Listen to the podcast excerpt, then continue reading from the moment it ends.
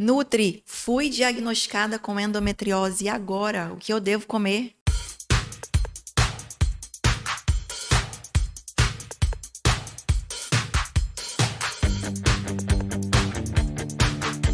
Olá, eu sou Gabriela Rebelo, nutricionista, e esse é mais um podcast Nutri Dicas para o Tribuno Online. E hoje vamos conversar sobre endometriose, uma doença inflamatória que acomete somente o público feminino. A endometriose, ela vem em decorrência de um aumento da concentração de estrogênio no organismo, que acaba resultando na formação de tecido endotelial fora do útero. Isso acaba gerando muita dor pélvica, dificuldade de evacuação, distensão abdominal e também dores, principalmente no momento da relação sexual, o que acaba prejudicando a autoestima e a qualidade de vida de muitas mulheres. A causa, ela é multifatorial.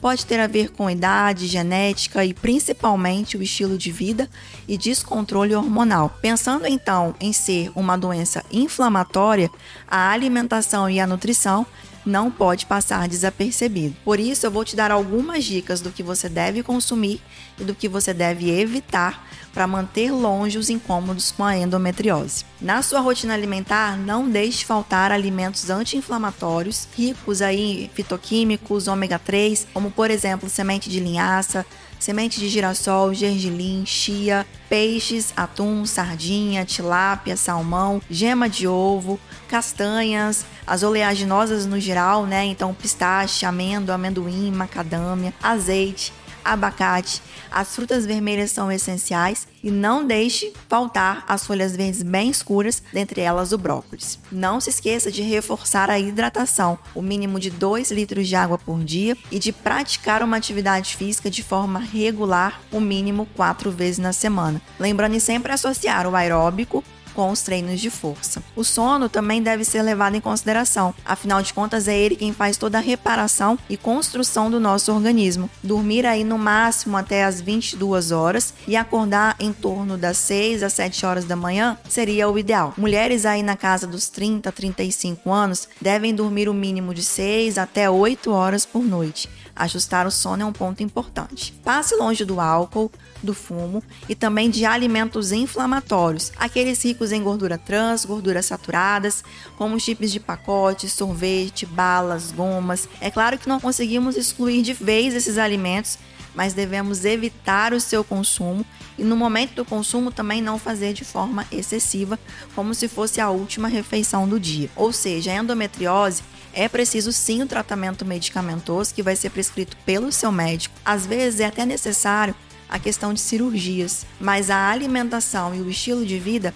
deve sim ser trabalhado para que você consiga manter uma melhor qualidade de vida. Antes de finalizar, tem alguns alimentos em específico que eu não posso deixar de falar. Cafeína. Evite o excesso da cafeína, no máximo duas tomadas ao dia em xícaras de 50 no máximo 100 ml. A cafeína em excesso ela pode sim aumentar a inflamação. Reduza o consumo de carne vermelha a uma vez na semana ou até mesmo uma vez a cada 15 dias. Apesar de ser fonte de ferro e vitaminas do complexo B, nutrientes que conseguimos acompanhar aí facilmente consumindo folhas verdes bem escuras, a carne vermelha em excesso, ela pode sim aumentar a inflamação e consequentemente as dores. E não deixe faltar a cúrcuma, excelente anti-inflamatório e que super ajuda aí na redução das dores. Outro ponto importante é controlarmos o teor de gordura na alimentação de quem faz tratamento para endometriose. As gorduras boas, né, que a gente vê aí o ômega 3, como a gente já falou inicialmente, elas são essenciais e devem sim fazer parte da dieta. Mas as gorduras ruins e o excesso de gordura, manteiga, margarina, banha de porco, óleo de coco, isso tudo deve sim ser evitado. O excesso de gordura na dieta, ele leva ao aumento do estrogênio.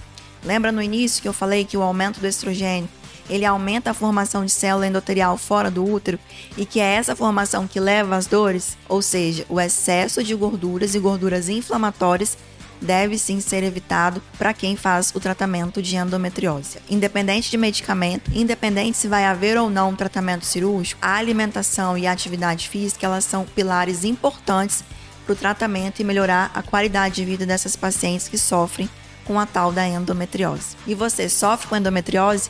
Se não sofre, eu tenho certeza que você conhece aí alguma amiga que sofre desse incômodo. Encaminhe esse vídeo para ela. E você não deixe de continuar acompanhando as dicas da Nutri na plataforma Tribuna Online, no blog NutriDicas e também no YouTube e também nos tocadores de podcast. Estamos juntas e até a próxima semana.